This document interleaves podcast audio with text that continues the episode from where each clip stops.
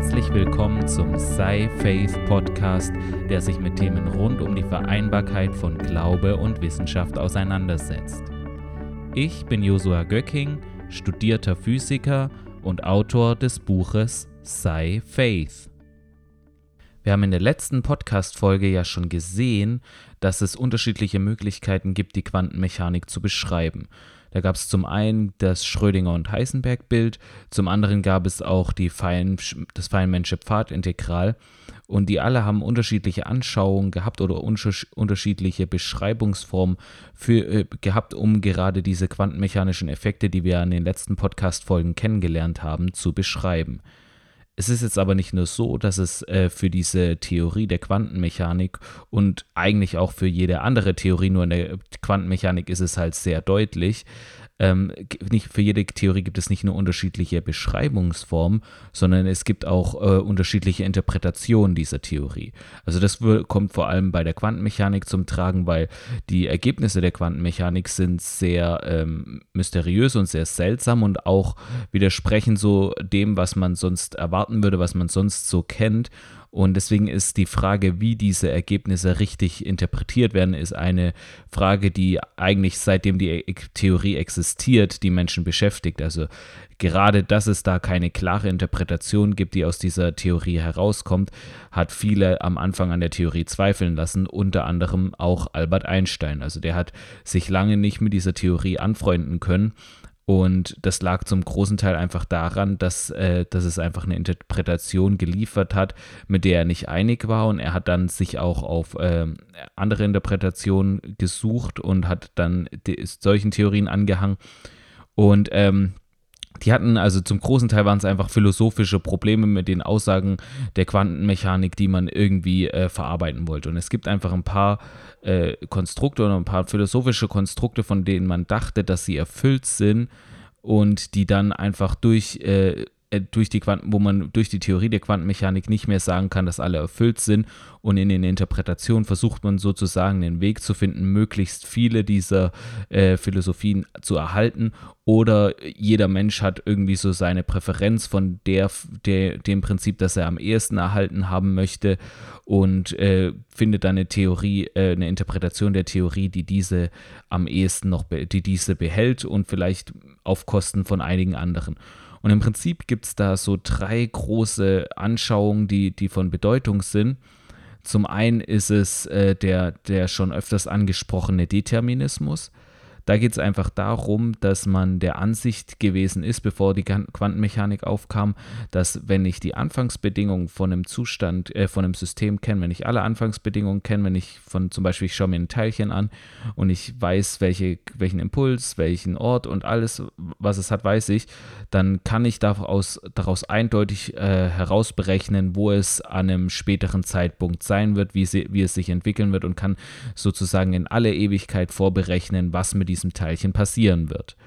Und äh, das ist der sogenannte Determinismus, der je nachdem, wie man, wie, wie, wie stark man den ähm, definiert oder wie stark man den einsetzt, auch bedeuten würde, dass da äh, in unseren Gehirnen ja eigentlich auch Teilchenprozesse ablaufen, da wir ja irgendwo auch Teil dieser natürlichen Welt sind, dass eigentlich auch das ganze menschliche Leben schon determiniert ist und alles schon irgendwie äh, vorher, vorherbestimmt ist in dem Sinne, dass es einfach äh, dass wir gar keinen Einfluss mehr drauf hatten und dann wäre, wie wir ja schon angesprochen hätten, äh, der freie Wille wäre dann nur eine Illusion.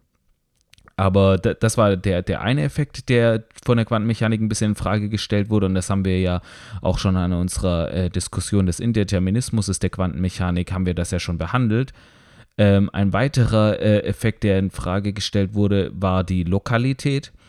Und das heißt sozusagen, dass es keine Fernwirkungen gibt.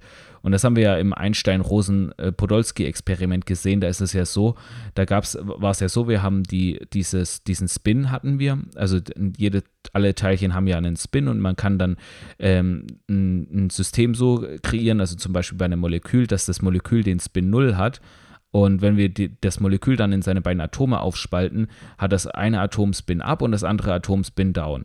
Aber da noch keine Messung durchgeführt wird, ist es wie in einem Überlagerungszustand und erst wenn die Messung durchgeführt wird, wird festgelegt, äh, welchen Spin das Teilchen hat. Aber wenn wir bei einem Atom äh, messen, wird ja festgelegt, welchen Spin das Atom hat, aber das andere muss ja dann den entgegengesetzten Spin haben, weil die ja vorher zusammen Spin 0 haben. Das muss sich ja erhalten.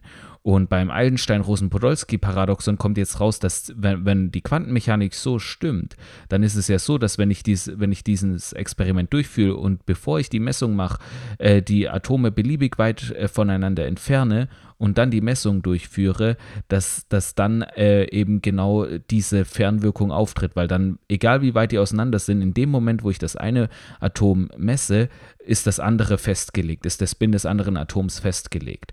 Und das ist halt, widerspricht halt diesem philosophischen Prinzip der Lokalität, dass es einfach nur lokale Wirkung gibt, die also nicht eine Wirkung, dass, dass etwas, was hier passiert, nicht irgendetwas ganz woanders beeinflussen kann.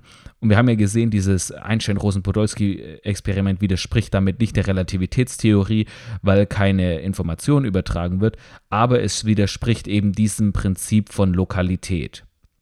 Und dann gibt es noch ein äh, Prinzip der Realität oder Realisierbarkeit oder ja, das und das so, so viel bedeutet wie ob wir mit unseren physikalischen Theorien die tatsächliche Welt äh, messen können. Also können wir wirklich, wenn wir, wenn wir die Natur messen, wenn wir Messungen durchführen, wenn wir Wissenschaft betreiben, messen wir da wirklich die reale Welt? Messen wir wirklich das Echte oder messen wir irgendwie ein Resultat, das irgendwelche dahinterliegenden Prinzipien haben oder das äh, gibt es, gibt es einfach einen Bereich der realen Welt, der uns mit unseren Messmethoden und mit unseren wissenschaftlichen Methoden und mit dem, was wir machen, einfach gar nicht zugänglich ist. Und da geht es so ein bisschen um die, die Realisierbarkeit oder die Realität äh, von wissenschaftlichen Theorien.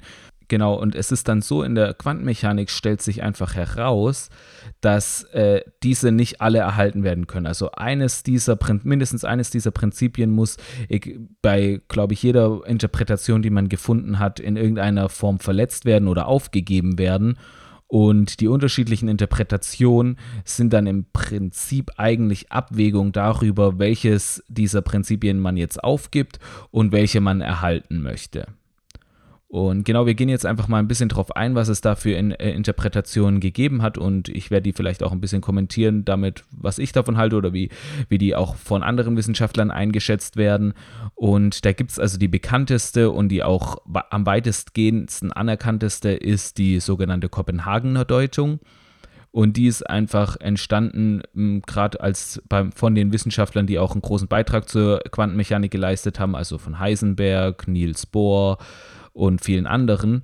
Und äh, die, diese Kopenhagener Deutung besagt im Prinzip, dass, dass dieser Wahrscheinlichkeitscharakter, den wir in der Quantenmechanik kennen, dass der nicht darauf hindeutet, dass es dahinter noch irgendein System gibt, dass es dahinter noch irgendwelche verborgenen Variablen, zu denen kommen wir später, dass es ähm, dahinter noch irgendetwas gibt, was das System äh, äh, de, de, ähm, festlegt, sondern dass dieser Wahrscheinlichkeitscharakter wirklich in der Natur so verankert ist und dass das, was wir in der Quantenmechanik so mit Messen, wirklich die Welt beschreibt. Also damit hat man diese, die, diese Realität, die, die, die gefordert wird.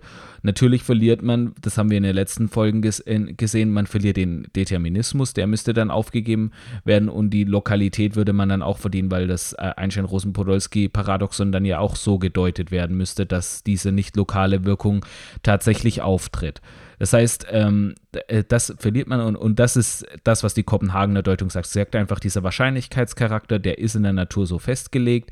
Da gibt es nichts, irgendwas, weil in der, Thermodynamik ist es ja so, haben wir gesehen, dass kommen die Wahrscheinlichkeiten daher, dass einfach jedes Teilchen einzeln zu beschreiben viel zu kompliziert und aufwendig wäre, dass man einfach ähm, nähert und dann auf Wahrscheinlichkeiten kommt, um, um sich zu vereinfachen. Aber letztlich sind die Wahrscheinlichkeiten nur ein Schritt der Vereinfachung, weil wir das gesamte System nicht äh, beschreiben können oder weil es einfach zu aufwendig wäre, das gesamte System zu beschreiben. In der, aber in der Quantenmechanik ist es eben nicht so. Und man sagt eben, in dieser Interpretation sagt man so, ja, das ist auch so. Also man, man sagt, dass es dieser Wahrscheinlichkeitscharakter wirklich in der Natur so festgeschrieben ist und dass es nicht irgendwie ist, dass es wie bei der Thermodynamik ist, dass wir einfach das äh, System nicht beschreiben können oder einfach da ein paar fehlendes Wissen haben, fehlende Daten oder irgend, äh, nicht, nicht sozusagen dahinter blicken können, was diese Wahrscheinlichkeiten bewirkt. Nee, wir sagen, diese Wahrscheinlichkeiten werden nicht von irgendwas bewirkt, sondern die sind in der Natur so festgeschrieben und und ähm, die Qua äh, Kopenhagener Deutung deutet die, die Quantenmechanik so. Und ich habe ja schon gesagt, dass diese Interpretation von den meisten Leuten anerkannt ist, auch von den meisten Wissenschaftlern und auch in der Regel diejenige ist, die man zuerst lernt und in der Regel auch diejenige ist, die man, äh, an der man sich orientiert.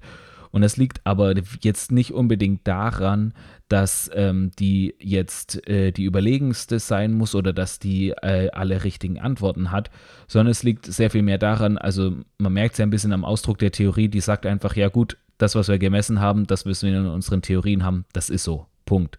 Die sagt einfach, ja, okay, das ist so, fertig, müssen wir uns keine Gedanken drüber machen, machen wir weiter, können wir Wissenschaft machen. Und ähm, das ist so ein bisschen das, das Prinzip hinter der Theorie. Sie bringt eigentlich gar keine wirkliche Antwort oder kritisieren zumindest viele, dass sie das nicht tut. Und ähm, sie, sie sagt halt, okay, wissenschaftlich, also aus rein wissenschaftlicher Sicht macht es keinen Sinn, das jetzt so oder so zu interpretieren, darf jeder für sich selber zu Hause machen. Aber wir wollen hier Wissenschaft machen und äh, deswegen, deswegen sagen wir einfach mal, das ist so. Und weil man kann letztlich, zumindest nach dem derzeitigen Stand, äh, die meisten Interpretationen nicht auf ihre Richtigkeit überprüfen. Sie können alle theoretisch richtig sein. Und welche Interpretation der Quantenmechanik man am Ende glaubt, ist äh, in den meisten Fällen wirklich einfach ähm, eine Sache der Vorliebe. Welche, Theorie, welche äh, Interpretation möchte ich lieber glauben? Und deswegen ist die Kopenhagener Deutung so die pragmatische Lösung, mehr oder weniger. Man sagt einfach, okay, es ist so, diese Wahrscheinlichkeiten sind in der Natur so festgeschrieben und ähm, da, da, das deuten wir jetzt so. Ich finde es aber zum Teil schon so, dass ich, also ich kann mir zumindest vorstellen, dass es auch wirklich in der Natur so wie so festgeschriebene Wahrscheinlichkeiten gibt oder die halt einfach auch so auftreten und dass es wirklich jetzt nichts irgendwo dahinter gibt, was diese Wahrscheinlichkeiten in Existenz bringt oder bewirkt. Ähm, es gibt ein Zitat, es wird oft äh, Albert Einstein zugeschrieben, aber ich glaube, äh, das hat nicht Einstein gesagt, sondern wer anders. Also ich weiß jetzt auch nicht, wer es gesagt hat, aber ich finde es äh, sehr ein sehr interessantes Zitat und das, äh, sagt, äh, das heißt, ähm, Zufall oder Wahrscheinlichkeit ist Gottes Art, anonym zu bleiben. Und ich glaube, das ist so ein bisschen äh, das, wie man das vielleicht auch deuten kann. Dieser, gerade dieser Wahrscheinlichkeitscharakter der Quantenmechanik, ähm, äh, dass, dass diese Wahrscheinlichkeiten einfach auftreten und es keine Beschreibung gibt, die erklärt, wie diese äh, Wahrscheinlichkeiten zustande kommen, ich könnte mir schon vorstellen, dass es einfach äh, so sowas ist wie Gottes Art, anonym zu bleiben. Ich meine, Einstein hat ja in der Kritik dieses Wahrscheinlichkeitscharakters gesagt, Gott würfelt nicht. Und ähm, vielleicht ist es tatsächlich so, ja, er würfelt nicht, aber diese Zufälle und diese Wahrscheinlichkeiten, die da in der Quantenmechanik reinkommen, sind seine, vielleicht ein Stück weit seine Art, wie er mit der Welt interagiert und wie er einfach in der Welt Auswirkungen hat und für uns scheint das nur wie ein Zufall, für uns scheint das nur wie Wahrscheinlichkeiten, für uns fällt das wie vom Himmel und ich meine, in dem Bild fällt es ja dann auch vom Himmel. Also ich kann mir durchaus vorstellen, dass es, ähm, dass, dass es so, dass das eine mögliche, ist für mich eine mögliche Deutung, dass wirklich diese Wahrscheinlichkeiten so etwas, das ist ja etwas, was wir nicht verstehen. Wir verstehen nicht, woher kommen jetzt die Wahrscheinlichkeiten, okay, wir können es beschreiben, aber wo kommen die genau her? Und ich kann mir einfach äh, vorstellen, dass diese, dieses dass es wie so ein Element des Unverständlichen ist, das einfach von Gott kommt und dass es einfach so diese seine Anonymität quasi ist, da wo die, die Wissenschaft einfach äh, an die Grenze stößt und wo, wo, wo auch vielleicht der Glaube beginnt und wo, wo auch ähm, Gott beginnt zu, zu wirken.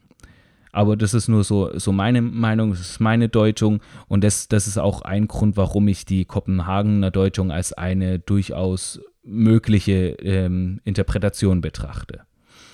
Dann gibt es aber äh, viele, die mit dieser Kopenhagener Deutung nicht so ganz einig sind und es wurden vor allem eine Klasse von Theorien entwickelt, die man unter dem Begriff verborgene Variablen, äh, verborgene Variablen-Theorien bezeichnet. Solchen Theorien hat, wie gesagt, auch schon Einstein äh, sich eher mit denen in Verbindung gesetzt. Und diese sagen halt so, dies, die, diese Theorien sagen halt, ja, diese, ähm, diese Wahrscheinlichkeitstheo äh, Wahrscheinlichkeitscharakter der Quantenmechanik deutet halt darauf hin, dass diese Theorie unvollständig ist und wir einfach nicht alles wissen und hinter diesen Wahrscheinlichkeiten, die da auftreten, noch irgendwelche Variablen sind, die das System dann beschreiben, aus denen sich dann diese Wahrscheinlichkeiten folgern lassen, die aber deterministisch sind, die nicht an Wahrscheinlichkeiten hängen, sondern die sich deterministisch beschreiben lassen. Und wenn wir diese Variablen kennen würden, dann könnten wir das System bis zum Ende beschreiben, dann hätten wir wieder den Determinismus und dann hätten, hätten, hätten wir wieder alles gelöst.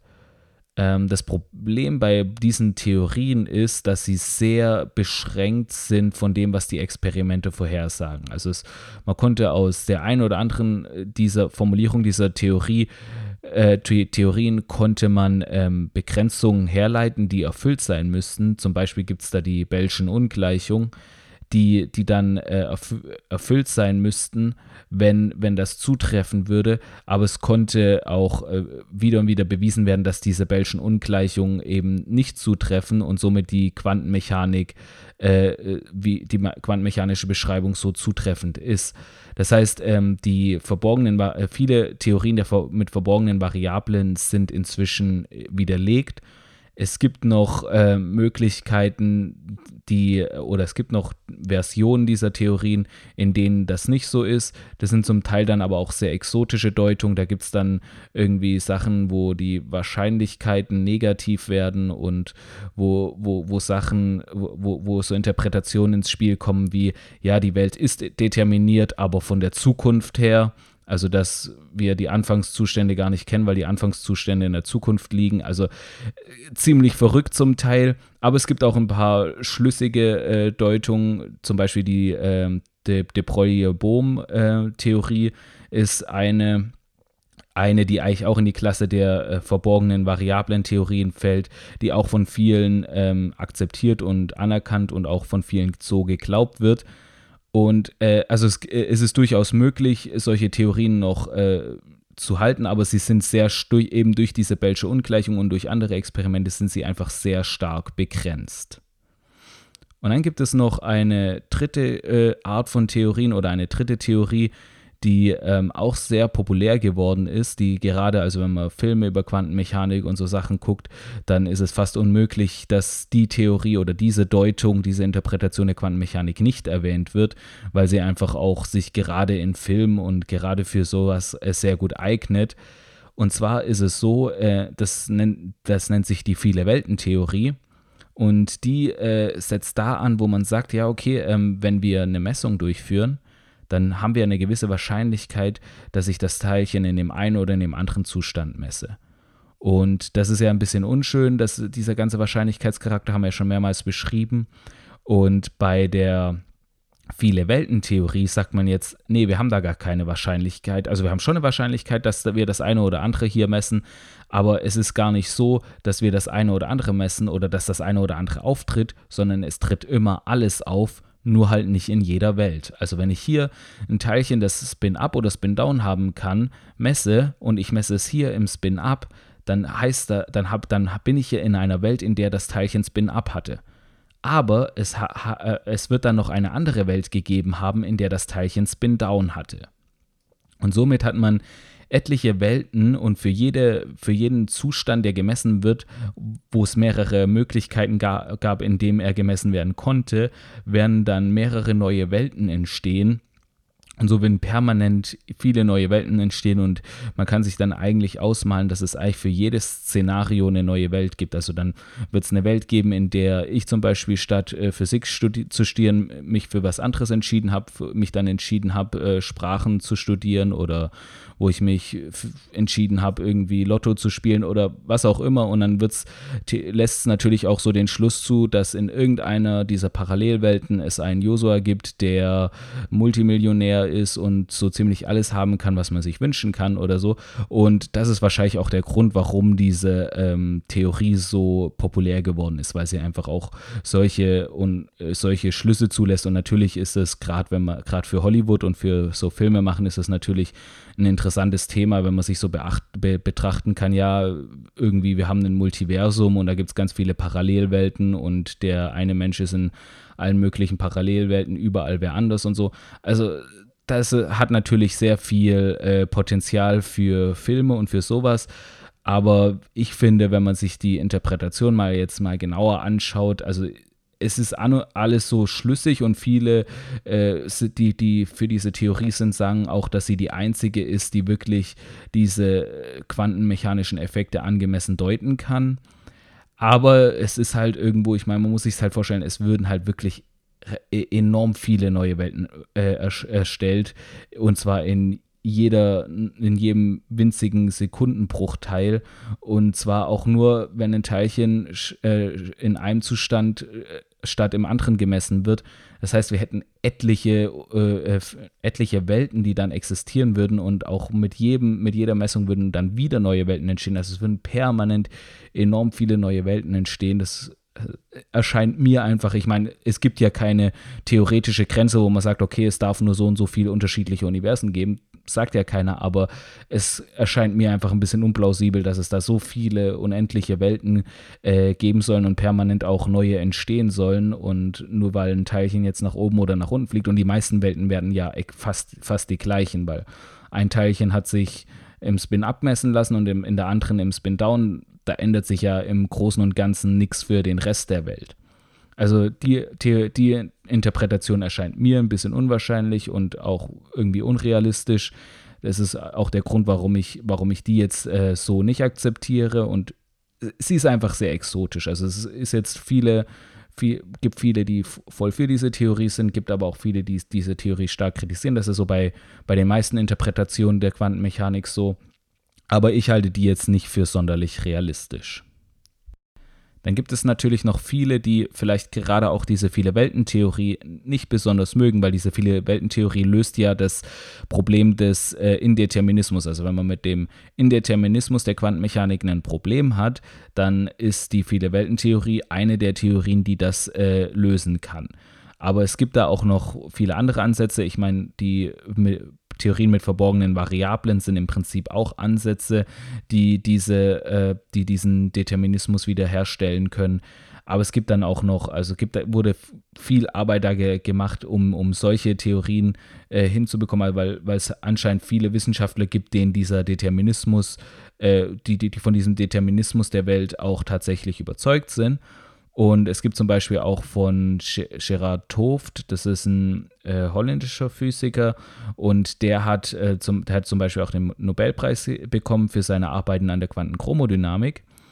Und der hat zum Beispiel auch einen, einen, eine Interpretation der Quantenmechanik entwickelt. Da geht es um, also der hat es ganz maschinell oder Richtung Informatik durch, ähm, ähm äh, durchgearbeitet und der kommt dann auf eine Form von Superdeterminismus. Also da ist es dann am Ende sogar tatsächlich so, dass, dass dann die, der Determinismus beim Experimentator schon reinkommt und der Experimentator nicht mehr frei ist in seiner Entscheidung, was er messen tut und dadurch der Determinismus erhalten wird. Also das, da geht es dann auch in eine sehr stark äh, superdeterministische Richtung, wie man das äh, oft nennt. Aber das sind eher so Randinterpretationen, die aber auch bei manchen sehr populär sind. Eine Interpretation, die ich noch äh, sehr interessant finde, ist von John Conway. Wer mal ein bisschen sich mit Informatik beschäftigt hat oder auch einen Programmierkurs gemacht hat, kennt vielleicht ähm, das äh, Game of Life.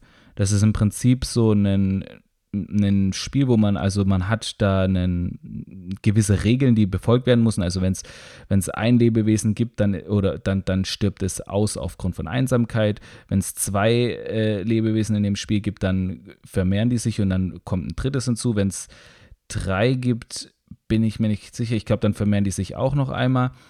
Und bei, äh, bei irgendeiner 4, glaube ich, oder je nachdem, wie viele aneinander grenzen, also das sind ja dann immer Punkte, die dann nebeneinander sind. Und je nach, wenn mehrere nacheinander, äh, ab einer gewissen Zahl von Wesen, die aneinander sind, dann äh, kommt es zu Überbevölkerung und äh, sie sterben aus. Und mit den Regeln kann man dann im Prinzip äh, so wie, wie auf so einer Platte wo diese Lebewesen dann verteilt sind, kann man mit einer Anfangsbedingung das dann durchrechnen, wie sich das entwickelt und dann kann man ganz schöne Strukturen erstellen. Also wenn man dann so einen Viererblock hat, wo vier aneinandergrenzende sind, dann bleibt der zum Beispiel stabil, weil immer genauso viele aussterben, wie ähm, neu äh, hinzukommen. Und ähm, es gibt aber auch dann solche Kleider, die dann über das Spiel, äh, über dieses Feld, das man da hat, äh, fahren, weil einfach irgendwie an der einen Stelle stirbt einer aus, an der anderen Stelle kommt einer hinzu und dann bewegt sich das so über das Feld. Das ist eine ganz interessante ähm, Programmieraufgabe und ähm, das ist dieses Game of Life und das wurde von diesem John Conway entwickelt. Das ist oder das war ein britischer Mathematiker und der hat äh, auch eine Deutung für die Quantenmechanik gefunden. Und zwar ist das das sogenannte Free Will Theorem, also freier Wille Theorie. Und da geht es darum, dass sie äh, aus dem Spin-Experiment, also gerade diesem Einstein-Rosen-Podolsky-Experiment, haben, haben er und seine Kollegen gefolgert, dass äh, wenn, wenn man zulässt, dass der Experimentator ein, ein, bis, äh, ein gewisses Maß an freien Willen in seiner Entscheidung hat, äh, wie er messen wird, dann wird sich diese, dieses Maß an freien Willen quasi auf, diese, auf die Teilchen übertragen. Das heißt, dann haben die Teilchen auch ein gewisses Ma Maß an freien Willen in der Entscheidung, in welchem Zustand sie jetzt gemessen werden. Und er deutet das dann im Prinzip so, ja, er sagt dann, glaube ich, in, in seiner Ausarbeitung, glaube ich, auch am Ende so, ja, äh, Einstein hat ja einst gesagt, ähm, dass Gott nicht würfelt und er deutet das dann so, ja, vielleicht lässt er, äh, äh, vielleicht würfelt er nicht, sondern er lässt den Teilchen die Entscheidung. Und ich finde, das ist auch eine ganz interessante Deutung, dass einfach in der Quantenmechanik äh, äh es so ist, dass die Teilchen oder die, dass diese ganzen Wahrscheinlichkeitseffekte und so, dass, dass die dadurch auftreten, dass, dass vielleicht diese Teilchen sogar eine Art freien Willen haben. Finde ich, ist zum Teil ganz interessant. So von Glaubensperspektive würde ich das aber auch so sehen, dass, ähm, dass es vielleicht auch irgendwie auch beeinflusst ist von, von auch den Menschen, weil ich meine, da ist es ja so, die, die Experimentatoren haben ja auch einen freien Willen und der überträgt sich dann irgendwie. Aber ähm, dass, dass das auch davon beeinflusst wird.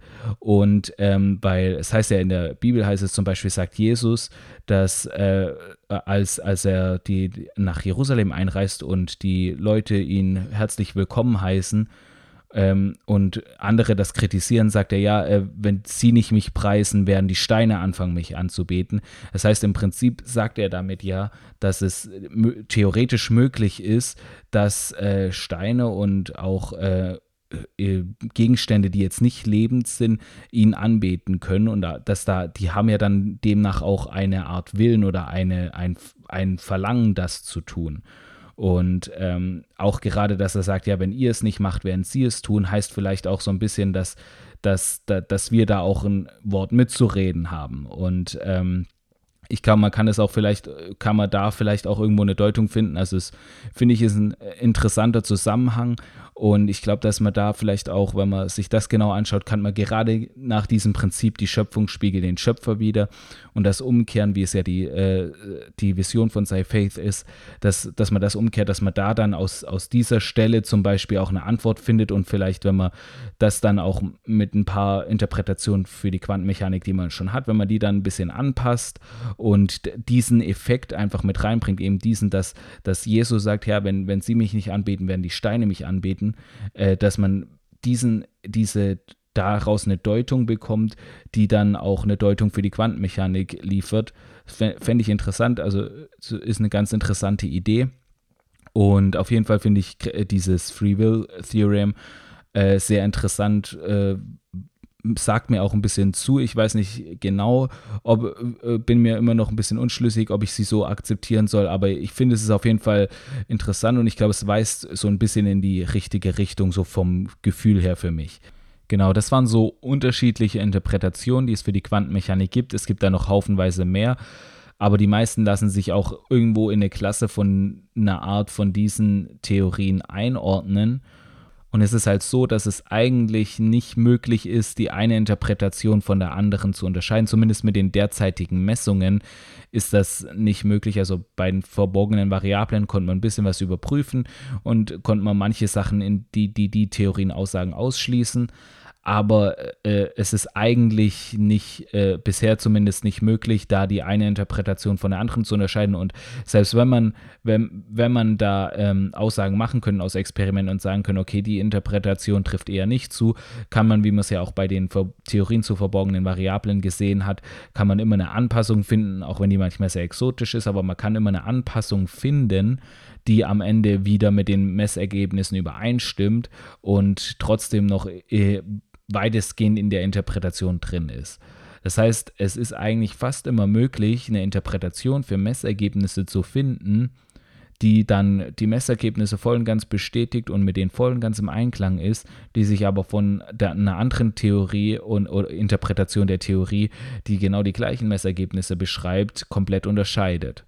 Und in der Regel ist es halt so, dass wenn wir eine neue Theorie haben, die eine neue Interpretation liefert, es wenig Sinn macht, wenn wir, wenn die genau die gleichen Vorhersagen macht wie die alten Theorien weil dann hat man ja nichts gewonnen, dann hat man eine neue Interpretation, dann hat man eine andere Veranschaulichung, wie wir es jetzt bei der Quantenmechanik gesehen haben, also bei diesen ganzen Interpretationen, man gewinnt ja nichts. Wir wissen über die wissenschaftlichen Effekte der Quantenmechanik, wissen wir ganz egal, welche Interpretation wir äh, betrachten, kein bisschen mehr. Wir wissen genau das Gleiche, wir wissen genau, okay, wenn wir messen, mit der Wahrscheinlichkeit messen wir das, mit der Wahrscheinlichkeit messen wir das, die Schrödinger-Gleichung sieht so aus, das Pfadintegral lässt sich so ausrechnen. Wir haben an wissenschaftlichen Erkenntnissen dadurch nichts gewonnen. Deswegen ist man in der Wissenschaft, wie gesagt, ja auch oft dabei, dass man sagt, hey, wir akzeptieren einfach die Kopenhagener Deutung und fertig. Und ähm, man gewinnt dadurch nichts.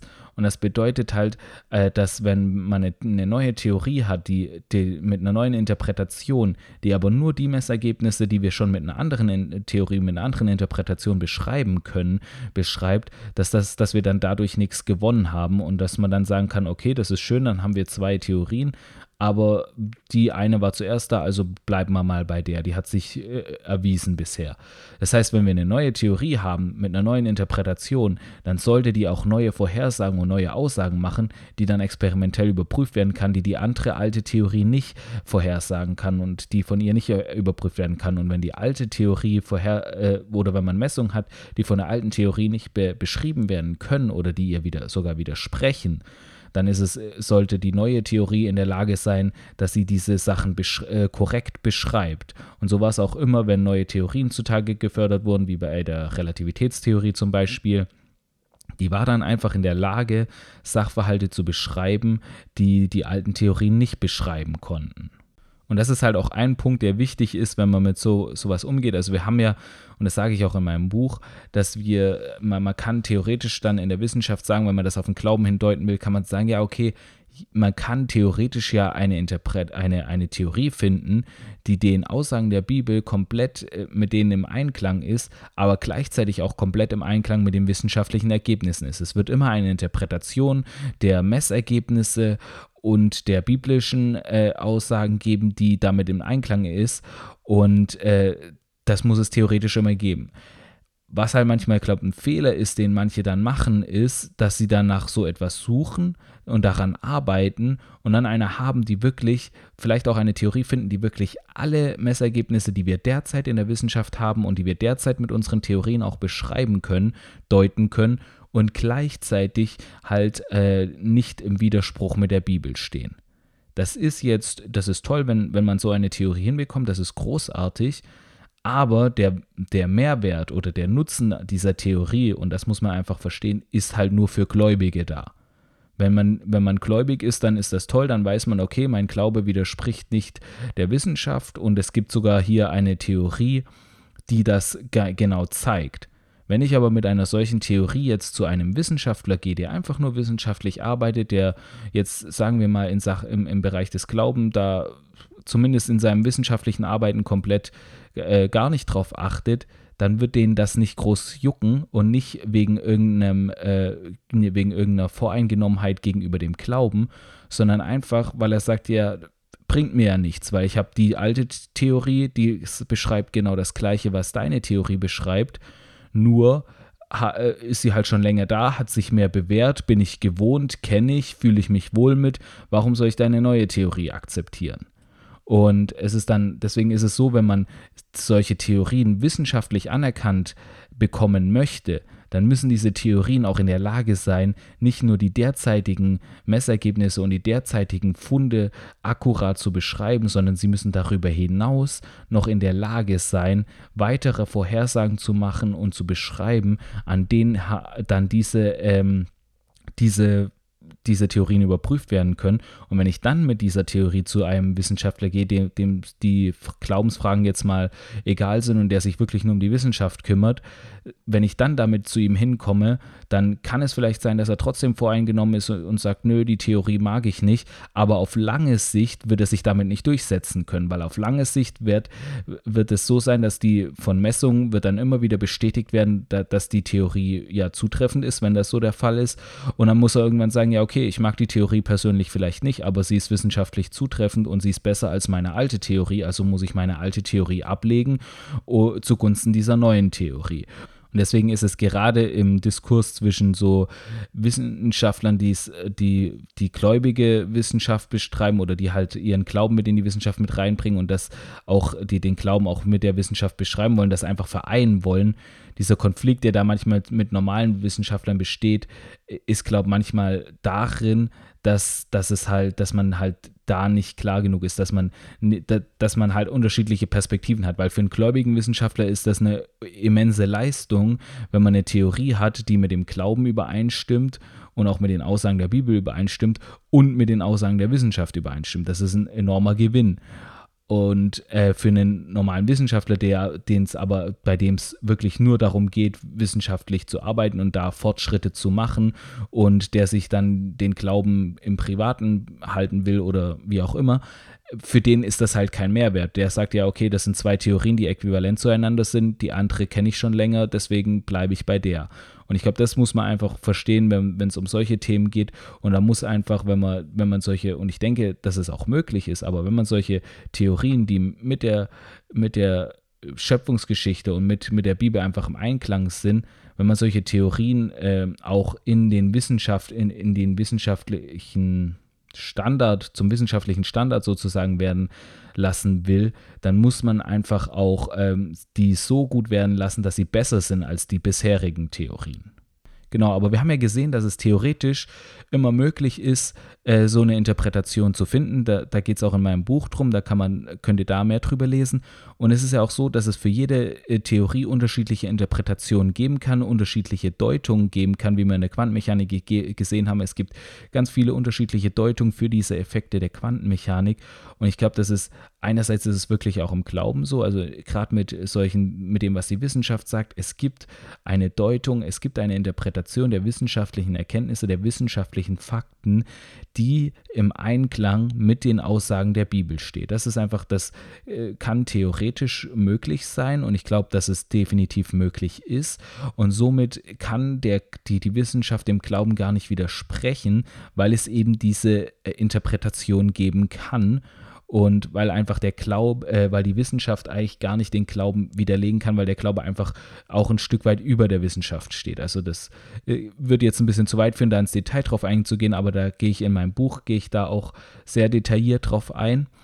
Äh, was ich hier noch erwähnen möchte, ist dieses, diese Interpretation, diese Sicht, die man auf wissenschaftliche Fakten hat, die so unterschiedlich sein kann, das tritt nicht nur in der Wissenschaft auf das tritt eigentlich überall auf. Ich meine, auch in unserem Leben ist es wirklich so, dass es einfach, ich meine, jeder erlebt etwas, jeder hat irgendwelche Erlebnisse, es gibt Dinge, die wir erfahren, es gibt Erfahrungen, die wir sammeln, es einfach was uns passiert, was wir was wir sehen in der Welt, wie wir was wir sehen in Politik, in Wirtschaft, in wo auch immer in der Geschichte Und jeder hat so seine Deutung auf diese, auf diese Sachen. Das merkt man dann, also man kann manchmal mit Leuten äh, reden und alle kennen die gleichen Fakten und haben trotzdem komplett unterschiedliche Meinungen oder haben komplett unterschiedliche Ansichten oder es gibt einfach auch Leute, die an gewisse Situationen komplett anders rangehen obwohl es eigentlich die gleiche Situation ist. Und äh, das liegt einfach an der, daran, dass man dann merkt, ja, jeder interpretiert ein bisschen das, was passiert ist, unterschiedlich. Oder äh, man hat eine andere unterschiedliche Deutung für das, was passiert, was das, was uns passiert, zu bedeuten hat, wie das zu bewerten ist, wie wir darauf zu reagieren haben. Zum Beispiel, wenn ich jetzt, äh, wenn es jetzt so sein sollte, dass ich irgendwie meinen mein Job verliere, deute ich das dann so, dass irgendwie alle in meinem Büro nur gegen mich sind und mich nur, ähm, der Chef mir nur eins auswischen wollte? Oder sehe ich es vielleicht so, okay, die hatten da Stellen, die sie loswerden mussten und vielleicht ging es halt leider nicht anders oder so. Ich meine, da gibt es natürlich auch andere Sachen, wie es die reinspielen. Ich meine, wenn das Arbeitsklima schon eh schlecht war und alle gegen einen waren, dann ist die eine Deutung wahrscheinlicher als die andere. Aber so ist es halt immer, äh, man kann die, die Dinge unterschiedlich deuten und äh, was auch für mich, als ich auch erwachsen geworden bin, so das Interessante war, ist, es ist nicht, also man denkt ja dann immer, die, als Erwachsene weiß man alles und man hat alles raus. Und das ist halt gar nicht so. Man hat einfach diese Deutung nicht mal. Es gibt keinen Theorie, äh, eigentlich keinen, der einem sagt, ja, äh, das muss man so deuten, das muss man so interpretieren. Man versucht das dann irgendwie an Autoritätspersonen, die man kennt, die, die man in seinem eigenen Leben so kennt, äh, wie, wie, wie die das deuten, wie die das sehen. Und ähm, aber eigentlich muss man die Deutung für was jetzt, wie man mit gewissen Erlebnissen umzugehen hat, was gewisse Dinge zu bedeuten haben, äh, muss man, das muss man eigentlich selbst rausfinden, theoretisch. Also eigentlich, wir kommen gleich noch drauf, wie man das auch deuten, wie man auch zu einer Deutung kommen kann. Aber eigentlich, es, es gibt kein, kein äh, Zustand, in dem man irgendwann kommt, wenn man erwachsen ist, wo man halt alles raus hat, wo man alles weiß, wo man weiß, genau so ist es zu deuten, genau so ist es zu deuten, genau so ist es zu sehen.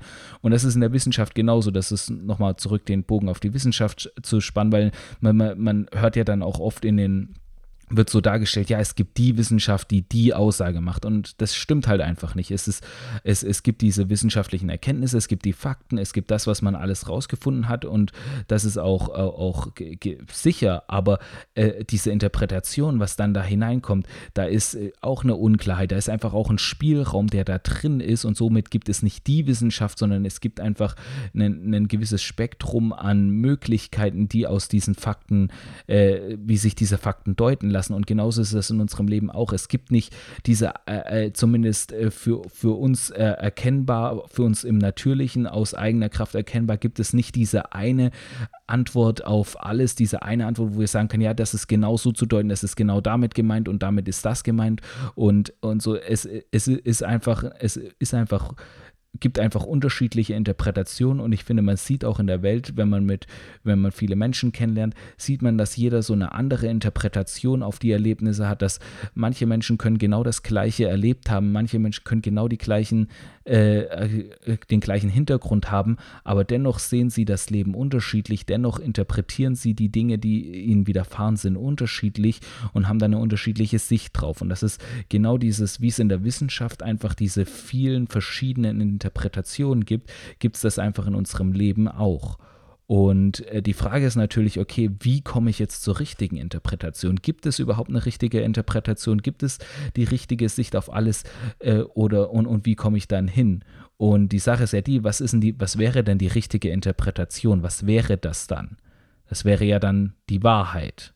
Das ist ja das, was die Wahrheit ist, die, die, die wahre Sicht auf alles, die richtige äh, Sicht auf alles. Das wäre ja, wäre ja die, die Wahrheit, diese, diese ultimative, richtige Interpretation.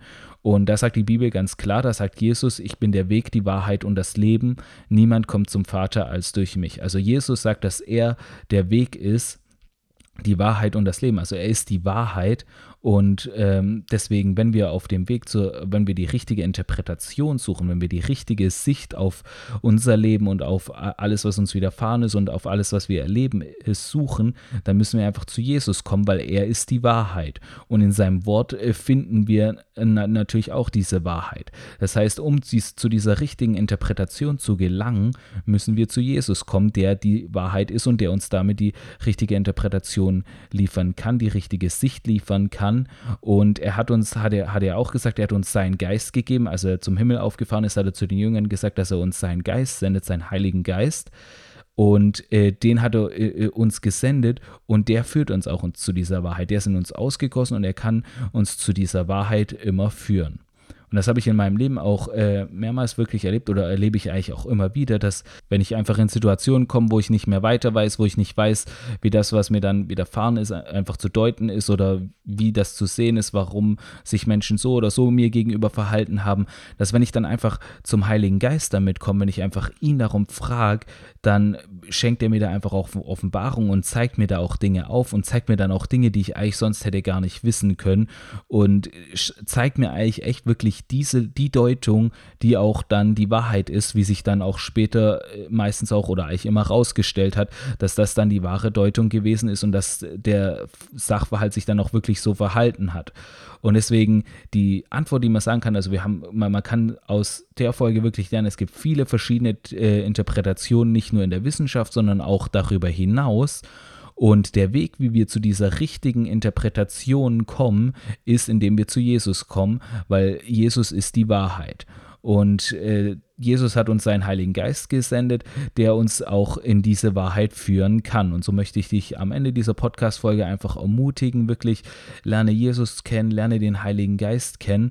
Und dann wirst du auch in deinem Leben, auch in deinen Umständen immer die richtige Sicht und die richtige Interpretation haben auf alles, was dir so widerfährt oder auf alles, was du äh, erfährst.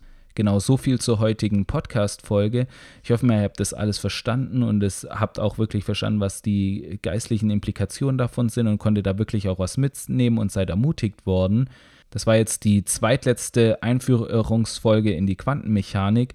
Jetzt kommt äh, nächste Woche noch eine Folge und dann kommt ja die Folge, wo ich äh, Fragen zur, zu, den ganz, zu der ganzen Einführung in die Physik, die aufgekommen sind, beantworte oder auch Fragen darüber hinaus, Vertiefung, alles Mögliche. Äh, kommt dann eine Folge, wo ich da dann drauf eingehe. Also wenn ihr da wirklich noch Fragen habt, schreibt es am besten sei-faith.de slash Kontakt einfach das Kontaktformular ausfüllen. Wenn ihr möchtet, gleich den Newsletter mit abonnieren und dann schreibt mir eure Fragen und dann werde ich auf die im Podcast eingehen. Ich werde die natürlich anonymisiert behandeln, also euer Name wird nicht genannt, wenn ihr das nicht wollt. Und dann äh, könnt ihr euch da problemlos einfach jede Frage stellen, die ihr wollt. Ihr findet diese und weitere Beiträge auch auf meiner Webseite sei-faith.de oder buchstabiert sci-faith.de. Dort findet ihr auch mehr Informationen über mein Buch und könnt es euch über einen Link auch bestellen. Außerdem könnt ihr, wenn ihr immer auf dem Laufenden bleiben wollt, was bei SciFaith so passiert, auch meinen Newsletter abonnieren oder mir über das Kontaktformular eine Nachricht hinterlassen. Wir haben uns jetzt eigentlich alles, was es zur Quantenmechanik zu wissen gibt oder so grob zu wissen gibt, haben wir uns eigentlich alles angeschaut. In der nächsten Podcast-Folge wollen wir jetzt dann schon mal einen kleinen Einblick liefern, wie das dann in der Teilchenphysik tatsächlich aussieht. Also da werde ich auf die Teilchenphysik eingehen, werde das Standardmodell beschreiben. Das wird dann schon ein bisschen fortgeschritten, weil das ist dann eigentlich schon Quantenfeldtheorie, was die Vereinigung von spezieller Relativitätstheorie und Quantenmechanik ist. Aber ich denke mal, das kann man schon zum großen Teil alles gut verstehen und ich werde mich da echt bemühen, das auch einfach darzustellen. Bis dahin wünsche ich euch eine wunderbare Zeit und freue mich schon, wenn ihr nächste Woche wieder reinhört.